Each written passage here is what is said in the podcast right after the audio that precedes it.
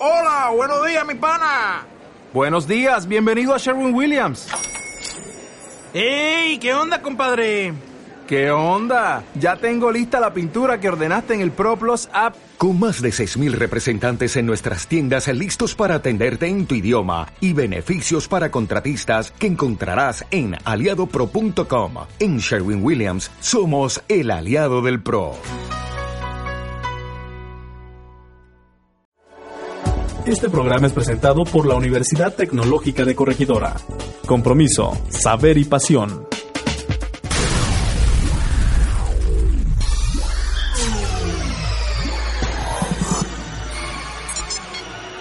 Una línea es una sucesión continua de puntos. Es una señal o marca que se traza sobre una superficie. Es una raya. Es una serie de puntos a seguir. Es una serie de acciones. Es una sucesión de eventos y anécdotas en la vida de una persona. Entre líneas. Un programa que te invita a conocer la música y sus historias, personajes, acontecimientos y lo que quieres saber de los artistas que han marcado la historia.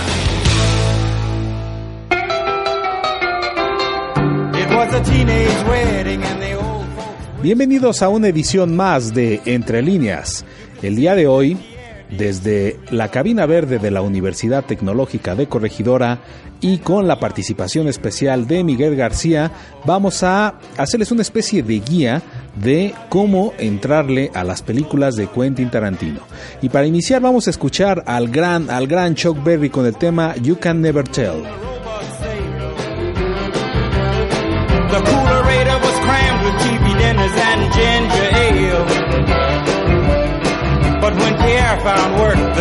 Money coming worked out well. C'est la vie, say the old folks. The culture show you never can tell. They had a hi-fi phone, oh boy, did they let it blast. 700 little records, all rock, rhythm, and jazz. But when the sun went down, the rapid tempo of the music fell. Vie, say the old folks. It goes to show you never can tell. They bought a souped up jitney, was a cherry red 53. And drove it down to Orleans to celebrate their anniversary. It was there where Pierre was wedded to the lovely mademoiselle.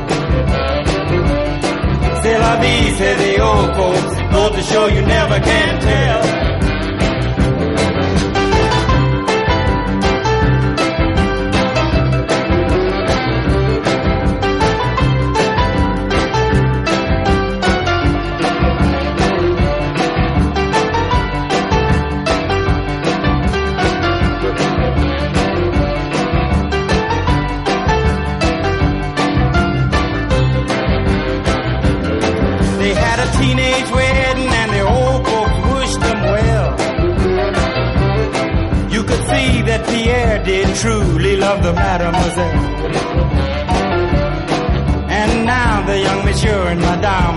Chapel bell.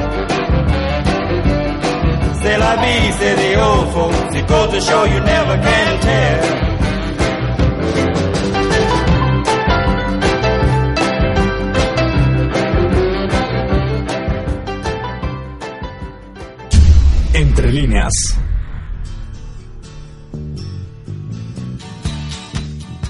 Regresamos entre líneas y quiero darle la bienvenida y saludar a Miguel García de aquel lado de la cabina. Miguel, ¿qué tal? ¿Qué tal, maestro? ¿Cómo estás? Buenas tardes. ¿Listo y preparado para hablar de Quentin Tarantino? Hombre, por supuesto, siempre es un placer platicar de ese señor tan extravagante. Vamos a poner a prueba todos tus conocimientos y habilidades desarrolladas durante tu carrera de periodismo y vamos a iniciar platicando sobre quién es Quentin Tarantino. Este muchacho nació en Knoxville, Tennessee, un 27 de marzo de 1963. Su mamá era de ascendencia italiana y su papá era de ascendencia inglesa. Él finalmente creció únicamente al lado de su mamá porque su papá pues los abandonó cuando tenía corta edad y bueno pues era tanta la pasión que Quentin sentía por el cine que decidió abandonar la escuela a los 15 años para dedicarse a estudiar interpretación. Y bueno, mientras él estudiaba eh, la carrera de interpretación, decidió entrar a trabajar a uno de esos centros que durante los 80 y 90 resultaban fascinantes y eran estos centros donde se rentaban videos.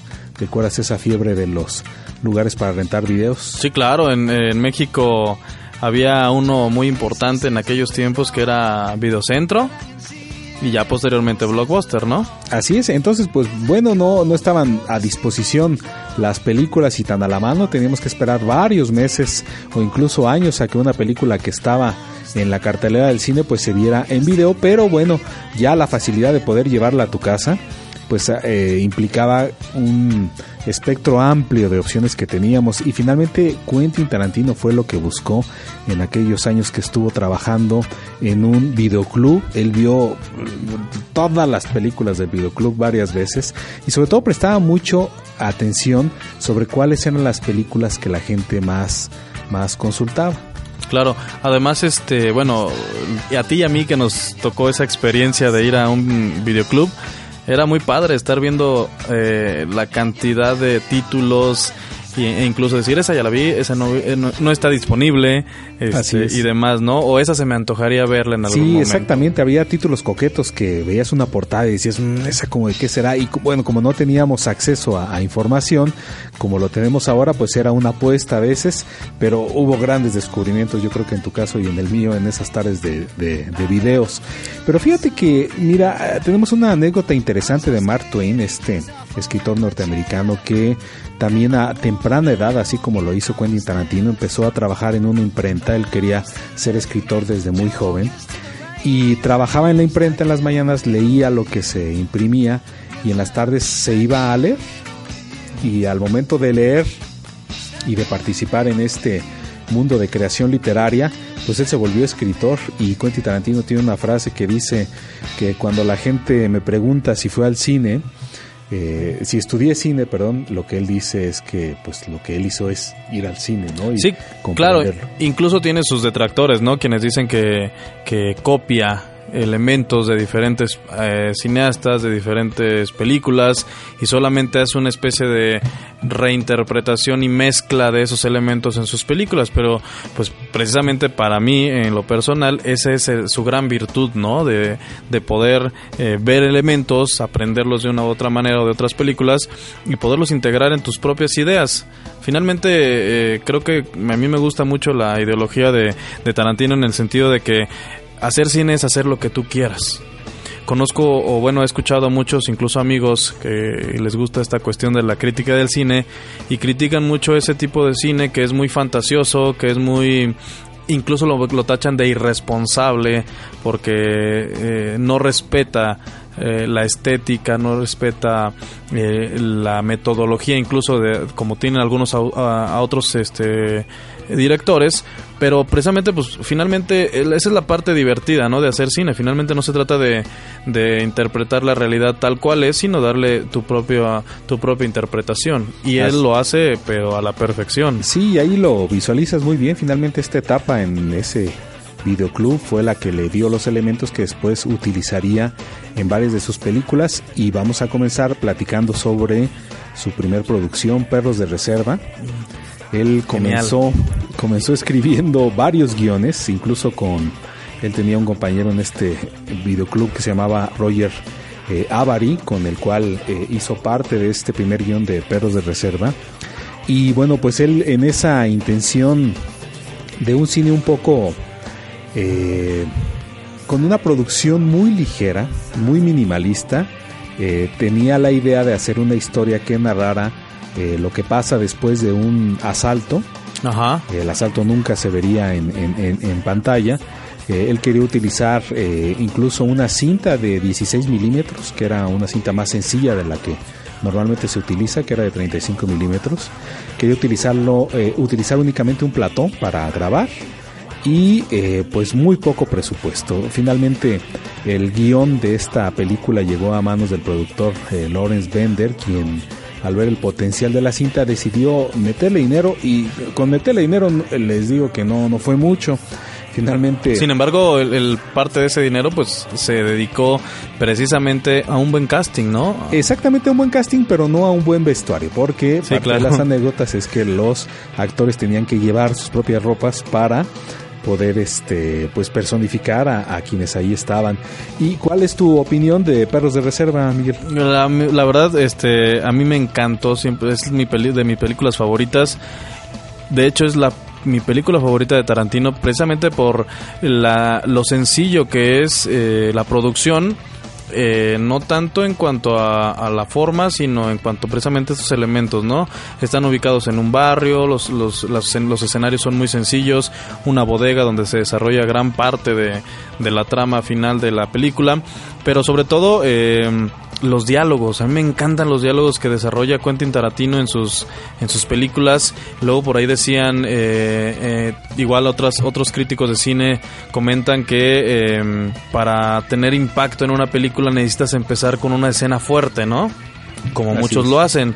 Y en este caso no, en este caso inicias, y bueno, como es común en Tarantino, inicias con un diálogo, una plática muy común en un restaurante donde están hablando de cosas muy triviales que a la vez se vuelven muy profundo el tema, ¿no? Se, vuelve una cuestión ahí medio filosófica de, del porqué de, de Madonna, ¿no? De la, el tema Madonna y después de las propinas de, de lo que habla, ¿no? Entonces, a mí me encanta esta parte de la producción, me encanta también el juego que hace de la elipsis del tiempo, brincar de, una, de un momento a otro y que finalmente te va atrapando hasta el final de la película.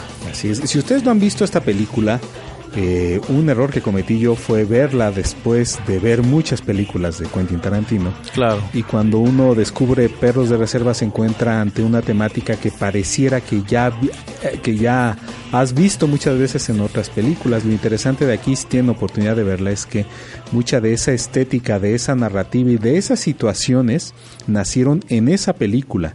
Y ya después fueron replicadas, homenajeadas, parodiadas, hasta en Los Simpson hay infinidad de referencias al, al cine de, de- de Tarantino.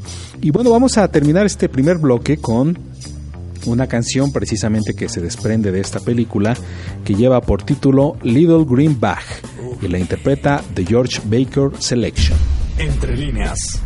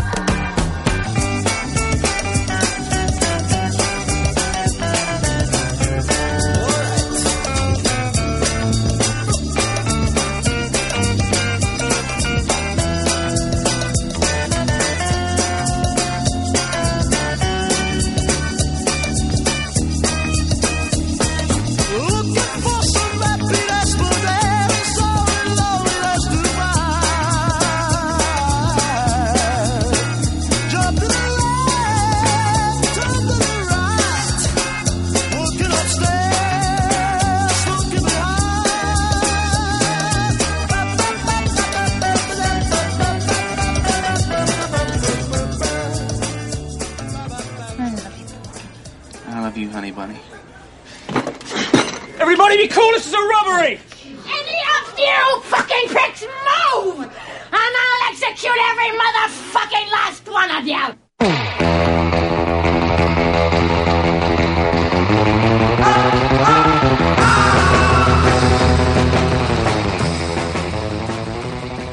Bien, pues regresamos a Entre Líneas y hablábamos de Perros de Reserva como pues una buena película de entrada para conocer la mente de este cineasta, escritor, productor e incluso actor. Aquí vamos a comentar también que él ha tenido participación en todas las películas que ha creado hasta la fecha, ocho hasta este momento.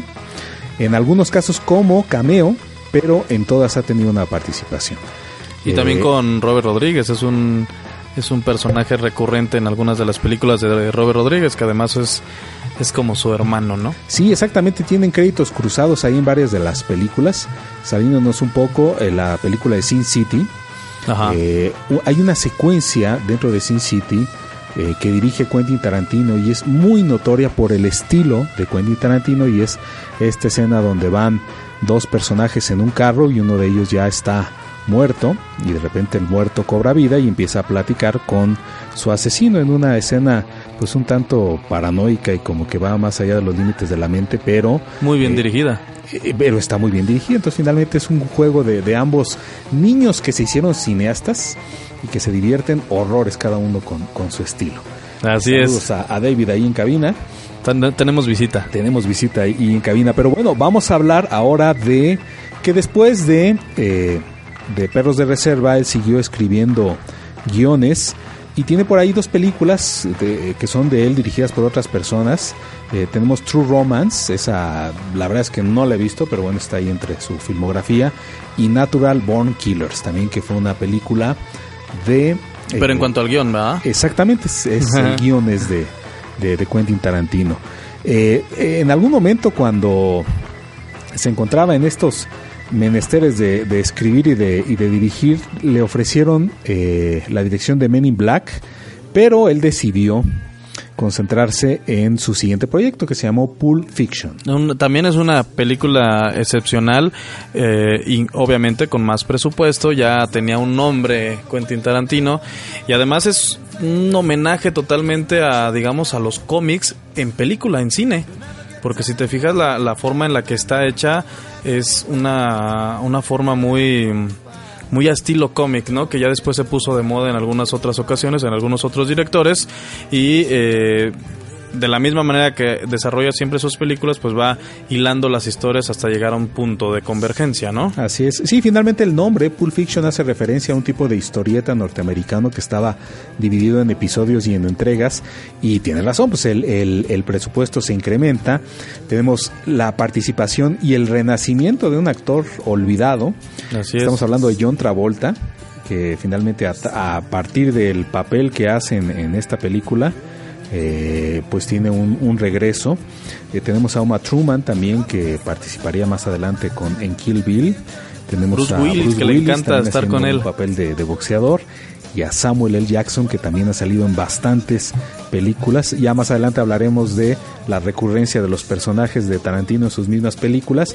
Pero bueno, esta película se caracteriza por combinar a través de diálogos muy bien armados, cuestiones de ironía, de humor, de violencia, y se compone, como bien decías Miguel, de siete eh, capítulos. Te voy a decir el nombre del capítulo y tú vas a hacer una pequeña reseña sin spoilerar nada Híjole. sobre qué trata el A capítulo. si no con eso vamos la a memoria. probar tu fidelidad hacia el cine y tu fidelidad al cine de Tarantino. Y empezamos con la primera parte, el prólogo de Pulp Fiction. Híjole, es la, es la escena donde eh, del, de la, del restaurante, ¿verdad? Es la escena donde están el, el par de novios asaltantes Así es. y este se están declarando su amor y eh, en cierto momento de la pues de esa declaración tan eh, expresiva además de, de amor se levantan y empiezan a hacer este el asalto no a la, a la cafetería Excelente, muy bien. Palomita. Palomita. Pasamos al, al segundo capítulo se- eh, que lleva por nombre Vincent Vega y la esposa de Marcellus Wallace. no y ahí sí ya no ya como que ya me ya no, no lo recuerdo bien Aquí este, venga. este episodio narra la situación que vive eh, Vincent Vega al eh, recoger a la esposa de su jefe, este es un mafioso, Vincent Vega, Claro. es el, eh, el actor que personifica John Travolta. Travolta, y por ahí ya te acordaste. Sí, claro, no, además tiene una- un diálogo que te iba a comentar precisamente eh, donde ella narra a la historia o las características de unas amigas que tiene. Sí, vamos a recordar que ella eh, es una actriz frustrada que ha participado en varios castings y lo más cerca que estuvo en estar de- en, en el mundo de la farándula fue un piloto de un programa que se grabó y entonces sí. Entonces cuenta la historia de sus cinco compañeras que eh, si ustedes le ponen mucha atención a esa plática y a las características de los personajes de sus compañeras, eh, se pueden dar cuenta que son esos personajes que posteriormente aparecerán en Kill Bill. Así es, exactamente. Y tiene este, esta escena, una de las secuencias de baile pues más icónicas del- Claro. del cine. Además lo maravilloso de la cafetería donde están, donde son coches que fungen como mesas, ¿no? Así es, sí, es, es Muy, muy- impresionante muy la, padre. la capacidad visual y narrativa. Y bueno, tenemos otro capítulo más que se llama Preludio a El reloj de oro. Aquí aparece Bruce Willis recordando cuando era niño y cuando un compañero del ejército eh, que estuvo en la guerra con su papá le entrega la única herencia eh, que, que va a recibir de él, ya que el papá de Bruce Willis muere en la guerra, y se trata de un reloj de oro. Es un episodio muy breve, pero que seguramente ya, ya recordarás. Eh, y bueno, el siguiente episodio se llama, ahora sí, El reloj de oro, y ahí muestra en pleno ya a Bruce Willis convertido en un boxeador que tiene como reto dejarse perder en, en una pelea que está totalmente arreglada. Ajá. Eh, pero él astutamente apuesta todo su dinero a su favor porque él sabe que va a derrotar a este boxeador y que eh, pues va a cobrar y, eh, y darse la fuga con, con todo el dinero. Pero es una secuencia interesante porque bueno pues tienes la sensación de, de persecución de que sabes que la mafia lo, lo está buscando porque finalmente pues él, él- él los traiciona. Muy bien. Tenemos Siguiente. también la situación de Bonnie, que es el parte ya casi del cierre de la, de la película, que es una secuencia muy intensa.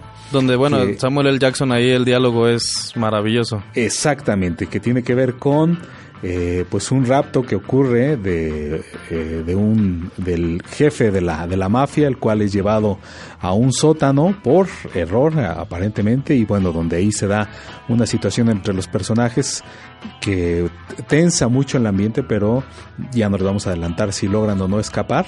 Y la película termina con, con un epílogo que de forma magistral se encadena con el prólogo de, de la cinta.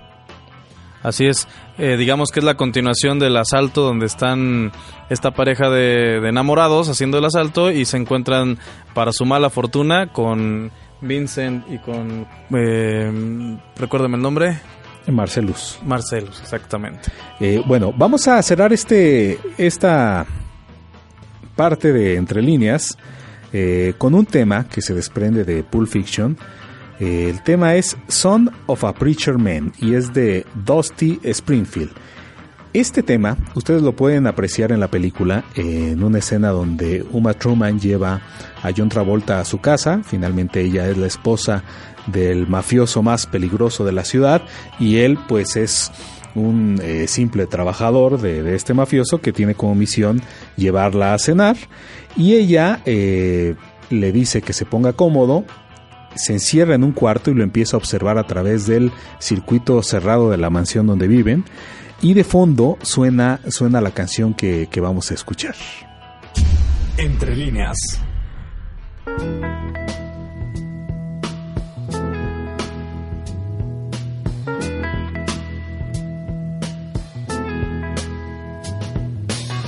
Billy Ray was a preacher's son, and when his daddy would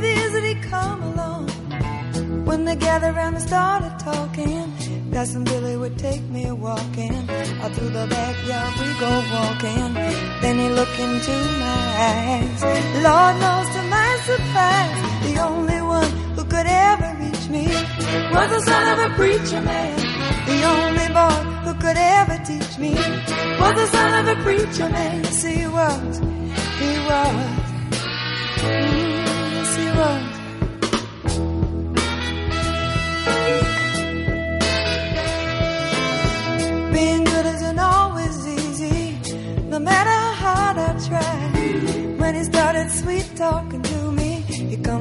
Everything is alright. You kiss tell me everything's alright. Can I get away again tonight? The only one who could ever reach me was the son of a preacher man. The only boy who could ever teach me was the son of a preacher man. Yes. He was.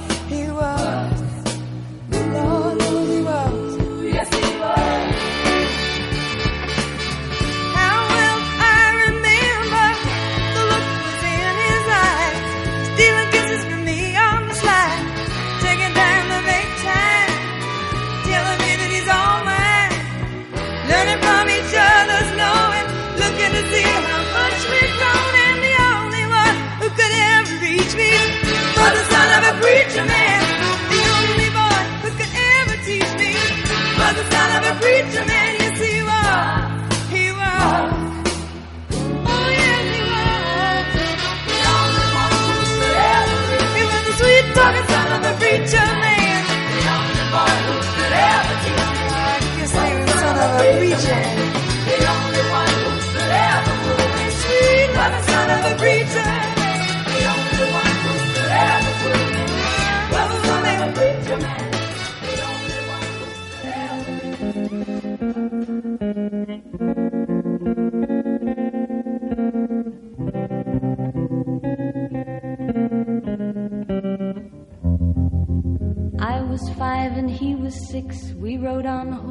Y regresamos a Entre líneas y vamos a seguir hablando de cómo entrarle al cine de Quentin Tarantino.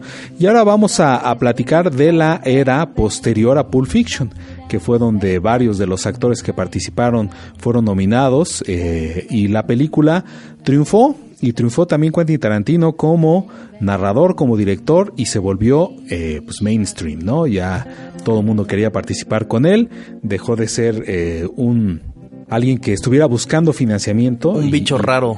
un bicho raro y las ofertas le llovían a montones. Él estaba trabajando o él quería que su siguiente proyecto fuera una historia eh, basada en la Segunda Guerra Mundial. Tenía ya el título, el guion se llamaba Inglorious Bastards. Pero eh, lo suspendió para escribir y dirigir una película que lleva por nombre Kill Bill. Maravillosa película, que está dividida en dos partes, por supuesto. ¿Por qué está dividida en dos partes, Miguel? No sé.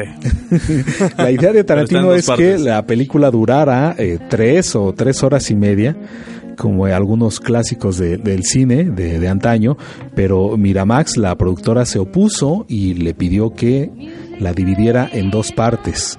Eh, y bueno, pues narra la historia de, de Uma Truman, que personifica a la novia, así es conocido el personaje, y como una banda de maleantes llamados el Escuadrón Asesino Víbora Letal, que hace un momento Miguel nos comentaba que eran los personajes que la misma Uma Truman describía en la cafetería de la escena de la película Pulp Fiction, pues ella es eh, asesinada aparentemente, pero lo que ocurrió ahí es que finalmente queda en coma durante cuatro años y ella tiene que despertar para vengar su muerte.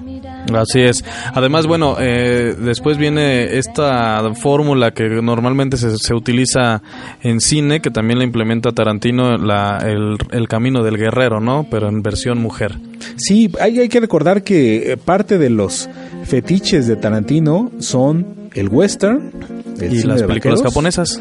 y el cine de artes marciales, porque finalmente cuando era niño en los años 70 era un, un género que estaba muy de moda y que podías ver en los cines de los de los Estados Unidos y ahí está plagada de homenajes.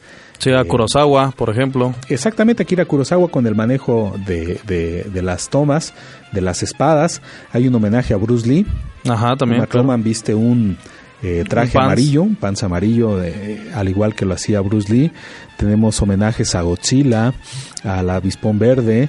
Y bueno, aquí empezamos a ver también elementos que se ubican en varias de las películas de Quentin Tarantino. Por ejemplo, un dato curioso es que la marca de cigarros que él utiliza en sus películas siempre es la misma. La imagen del empaque es una manzana y un gusanito. Muy observador, maestro. Exactamente. No, bueno, Wikipedia es una cosa impresionante. y de Kill Bill, bueno, además de que está eh, dividida en dos partes, también eh, eh, hace uso nuevamente del, del trabajo de, de Uma Truman. Parece- parecía que ahí iba a empezar una relación de una musa, como lo hubo en el caso de Alfred Hitchcock, que también le gustaba repetir y trabajar varias veces con, con la misma actriz. Pero bueno, pues nos damos cuenta que, que- que no fue así. Uma Truman solamente participa en Pulp Fiction y en estas dos versiones de, de Kill Bill, que en su filmografía cuentan como una sola, dentro de las ocho Claro. películas diferentes. Pero bueno, igual en esta película volvemos a ver la importancia del casting o del reparto que utiliza Tarantino, sobre todo en la parte de, de escoger a Bill, ¿no? Que es un personaje que no aparece mucho en la película, sin embargo las pocas apariciones que tiene son brutales, ¿no? Son contundentes y dice y es donde reconoces la calidad de, del trabajo de un, de un buen actor, ¿no? Así es, cuando ustedes ven la película, muchos de los detalles de los personajes, incluso las motivaciones que tienen para, para vengarse, para matar o para dejarse matar, las va uno descubriendo conforme avanza la, la, la trama. Finalmente, creo que fue más popular, Miguel, el volumen 1 que el volumen 2. Sí, porque bueno, finalmente fue donde están las, las escenas de pelea un poco más espectaculares, incluyendo esta pelea dentro de la casa con la chica morena, ¿cómo se llamaba? Eh, Cascabel, ¿sí era Cascabel? Así Eh, es. Este, Bernita Green. Después la escena en el, en el restaurante japonés con Lucy Liu y con toda la... Se llamaba, no, no recuerdo el nombre del, de, de la pandilla o de... De Los locos. ¿Eh? Los locos, ¿no? De los locos, algo así, una algo cuestión así. Entonces, finalmente son las escenas eh, más espectaculares de pelea y en la parte 2 vemos un poco más de diálogo, vemos un poco más de el desenlace de la historia del, del, del porqué de la venganza de esta de, de la novia, ¿no? Así es, y bueno, precisamente y evocando a esa pelea eh, que se lleva a cabo en Tokio, una pelea con eh, al estilo samurai, vamos a escuchar un tema que pareciera que no encaja ahí. Eh, Quentin Tarantino también tiene una habilidad en sus películas y es la selección musical. Y la selección de piezas que pareciera que no encajan o que no tendrían por qué estar ahí. Y vamos a imaginar, quienes no la hayan visto, una escena de peleas entre dos especies de samuráis modernos, eh, fondeada con una canción que tiene que ver con un estilo más gypsy, más gitano, más español. Y el tema es Don't Let Me Be Misunderstood de Santa Esmeralda. Entre líneas.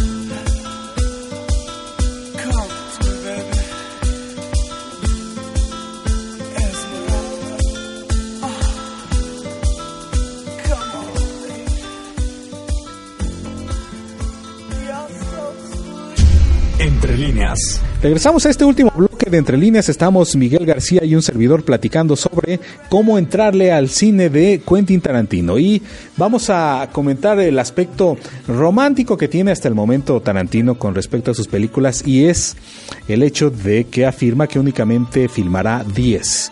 Y completando la décima película, él se retira no sé si a escribir o a hacer otras cosas, pero bueno, pues eh, llevamos ocho películas al momento.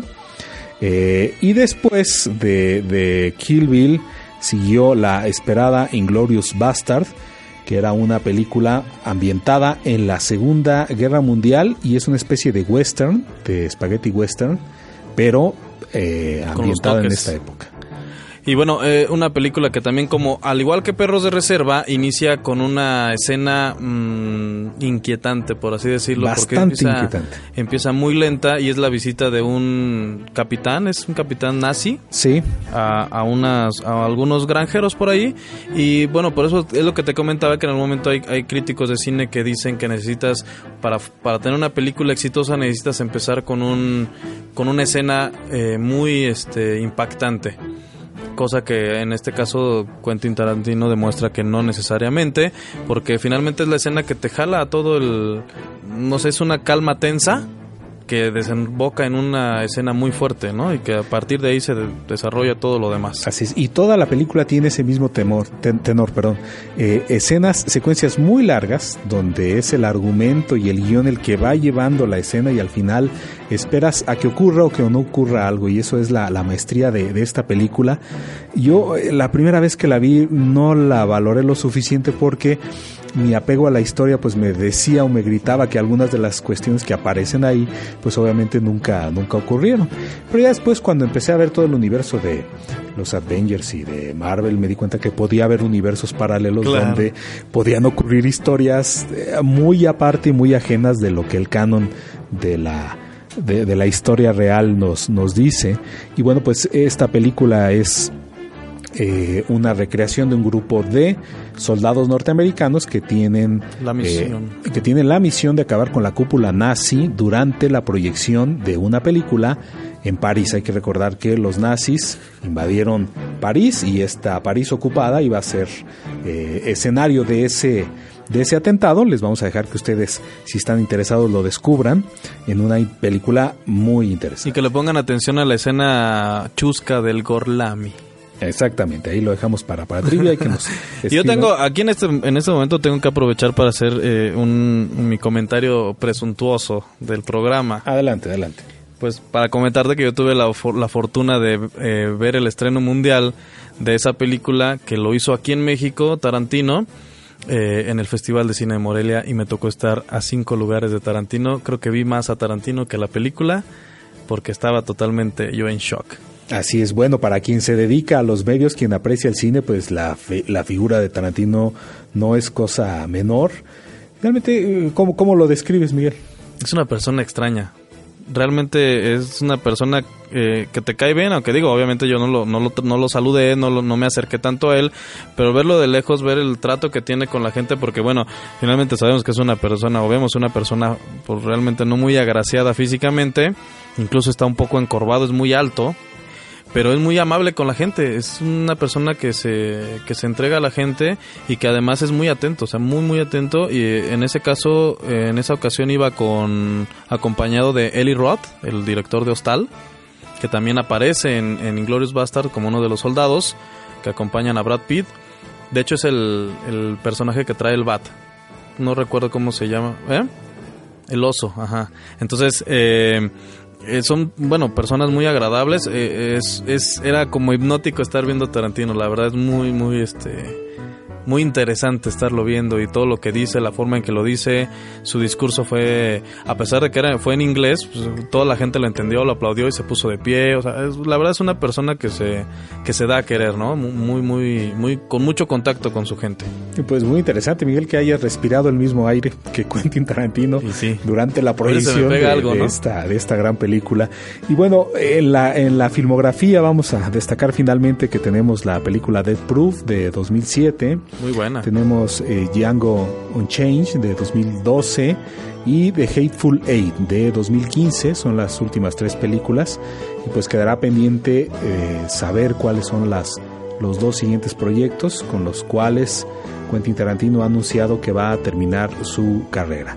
Finalmente, pues queda la invitación para que conozcan parte de la obra de este personaje porque eh, al ver estas películas también podemos entender cuál es la actualidad del mundo del entretenimiento, pero también cuál fue la transformación que a través de los años 90 tuvo la narrativa, tanto visual como a nivel de guiones y, basada en, tanto en composiciones musicales como en refritos de otras películas, pues eh, de esa manera podemos entender el éxito de, de Quentin Tarantino. Miguel, ¿algo para cerrar? Pues eh, es un gusto que me hayas invitado a ponerme a prueba aquí en este programa y evidenciar un poquito que ya se me olvidó parte de la filmografía de Tarantino, pero la verdad es que son de los temas que pudiéramos estar aquí hablando horas y horas y no te canses, ¿no? Así es. Muchas gracias Miguel por la conducción, por eh, la producción. Un saludo a los chicos de TIC 501 que nos acompañaron el día de hoy. Si escuchan ruidos raros, fueron ellos. Vamos a cerrar precisamente con un tema de Kill Bill. Eh, lleva por nombre Woohoo y es interpretado por un grupo de japonesas en un estilo de rockabilly que el grupo tiene por nombre The Five, Six, Seven and Eight. Nos escuchamos la siguiente semana. Mi nombre es Alonso Fernández y esto fue Entre líneas.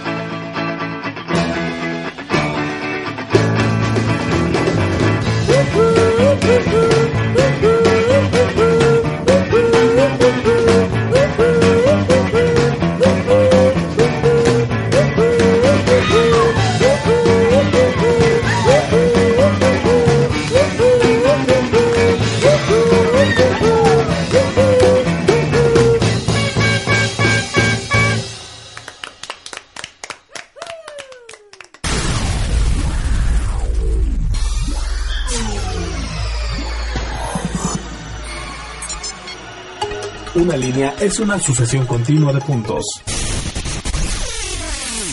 Es una señal o marca que se traza sobre una superficie. Es una raya. Es una serie de puntos a seguir. Es una serie de acciones. Es una sucesión de eventos y anécdotas en la vida de una persona. Entre líneas. Un programa que te invita a conocer la música y sus historias, personajes, acontecimientos y lo que quieres saber de los artistas que han marcado la historia. Este programa es presentado por la Universidad Tecnológica de Corregidora. Compromiso, saber y pasión.